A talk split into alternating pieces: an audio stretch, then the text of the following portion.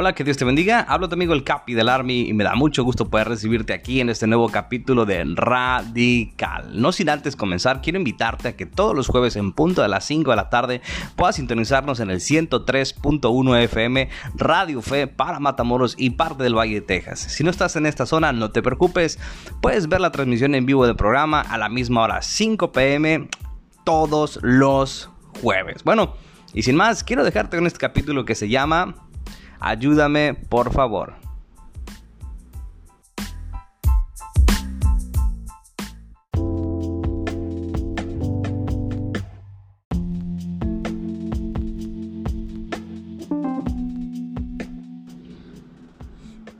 Ya en distintas ocasiones hemos platicado acerca de las cosas que están fuera de tu alcance, fuera de tu capacidad financiera, de tus habilidades o de cualquier otra cosa que pudieses tener.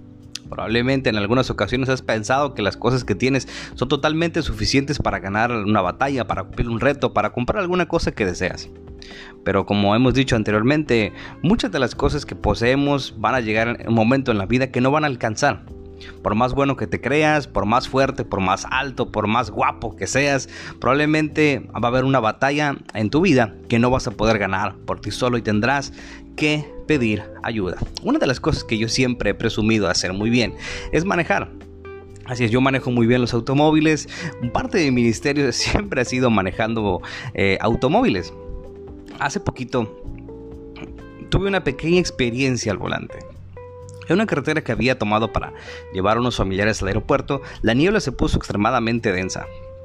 Por pura suerte, la verdad, y lleno de miedo, pese a que yo siempre había presumido de manejar muy bien. Llegamos al aeropuerto y pude dejarlos, pero de regreso quise aventurarme yo solo y hacerme el valiente. Sin embargo, la niebla fue tan densa que tuve que orillarme a un costado en la gasolinera para poder descansar y esperar a que el sol saliera y poder seguir mi camino. De repente, después de que pude recuperar mi camino y más adelante, mi automóvil empezó a fallar un poco, a tal grado de que tenía un chillido que me empezó a preocupar bastante. Por un momento pensé que iba a quedar desolado y abandonado en esa carretera lleno de nada, ya que es el camino que había tomado, más bien parecía una película de terror. Por un momento pensé que mis habilidades no iban a alcanzar para pasar este reto que yo iba a, tomar. Pensé que no iba a llegar a mi casa. Pensaba que iba a quedar parado en la carretera esperando que el seguro o alguien me rescatara. Sin embargo, una oración constante que pasaba por mi cabeza era solamente ayúdame, ayúdame Señor. Le decía, al menos déjame poder volver a mi casa. Al menos, por favor, permíteme llegar a mi casa. Si quieres que se descomponga la camioneta después adelante, pero por favor, déjame llegar a mi casa. Mi oración me recordó a un versículo de la Biblia, específicamente en segundo libro de Crónicas, capítulo 14, versículo 11. La oración del rey Asa. Asa era un rey de Judá que oró de la siguiente manera. Dice, oh Jehová, no hay otro como tú para ayudar tanto al poderoso como al que no tiene fuerza. Ayúdanos, oh Jehová. En otras versiones de la Biblia he encontrado que dice, Señor, oh Señor Jehová, tú que no tienes problema en ayudar al poderoso o al débil, ayúdame, ayúdanos. Esta historia del rey Asa es un poco curiosa. Cuando la Biblia empieza a hablar acerca de él, habla acerca de una persona que simple y sencillamente hizo lo bueno y lo recto ante los ojos de Jehová. Versículo 2 dice de esta manera: él quitó altares de cultos extraños, en lugares altos rompió las piedras de rituales y quebró árboles de rituales de acera. Dice también la palabra de Dios que mandó a los de Judá que buscaran a Jehová, Dios de sus padres, y que pusieran por obra la ley de sus mandamientos. Él hizo lo bueno delante de los ojos de Jehová. Qué increíble descripción. Yo siempre me, he preguntado, ¿qué pensará? ¿Cuál será la primera descripción de las personas cuando se dirigen a mí? A mí, Carlos, el capi del árabe. ¿Qué es lo primero que piensas? Pero quisiera que hoy tú hicieras esa pregunta, ¿verdad? ¿Qué es lo primero que pensarán tus hijos? ¿Qué es lo que pensarán tus amigos, tu esposo, tu esposa?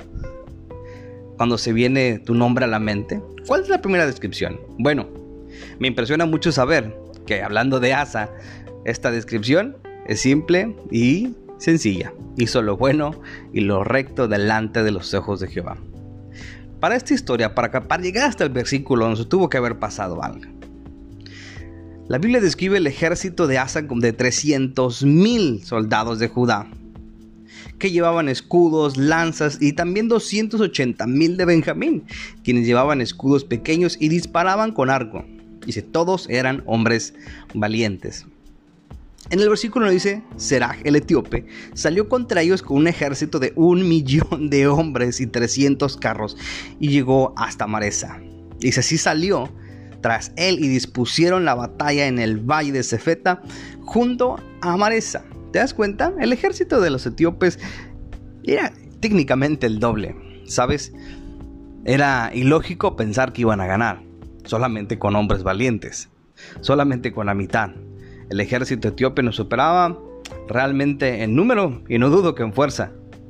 Ellos no iban a jugar nada más chinas, no era un simple partido de fútbol. Esto era la guerra y es ganar o morir.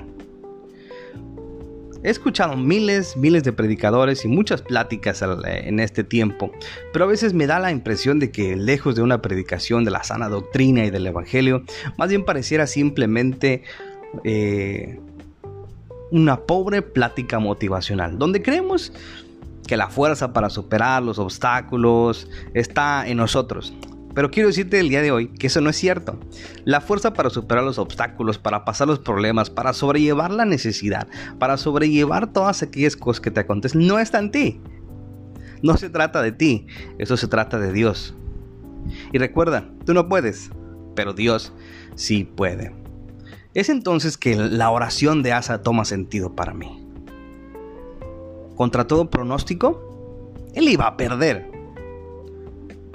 contra todo mal juicio que pudo haber tenido, Asa invocó el nombre de Jehová. Escucha bien, no dice la palabra de Dios que Asa animó o dio una plática motivacional o entrenó aún más a sus soldados. No, no, no.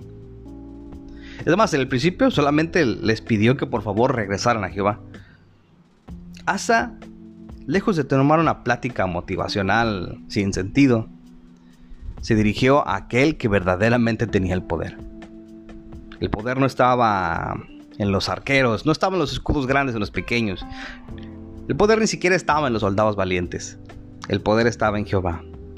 Y es aquí cuando Asa dice estas palabras. Oh Jehová, tú que no tienes problema en ayudar a los poderosos o a los débiles, por favor, ayúdanos. Creo que esta es la postura que tu corazón debe tomar ante las adversidades de la vida. Sabes, no se trata de ti. No se trata de tu fuerza o del dinero que tengas en el banco. Se trata de Dios. Ciertamente podrás tener las mejores opciones materiales aquí en la tierra, pero si no tienes a Dios, no tienes nada. Hoy quiero pedirte que si estás atravesando un momento de dificultad, momentos difíciles de atravesar como las enfermedades, las separaciones, las pérdidas, lejos de buscar la fuerza dentro de ti, como dicen aquellos motivacionales. Busca la fuerza en Dios. Dirígete a Él y dile, tú que no tienes problemas en ayudar al poderoso o al débil, por favor, ayúdame. Que Dios te bendiga, me da mucho gusto poder estar aquí contigo. Eh, espero poderte ver eh, nuevamente por aquí eh, en, en Radical y recuerda, todos los jueves en punto a las 5 de la tarde, te espero en el 103.1 Radio Fe para Matamoros y parte del Valle, Texas. De Dios te bendiga.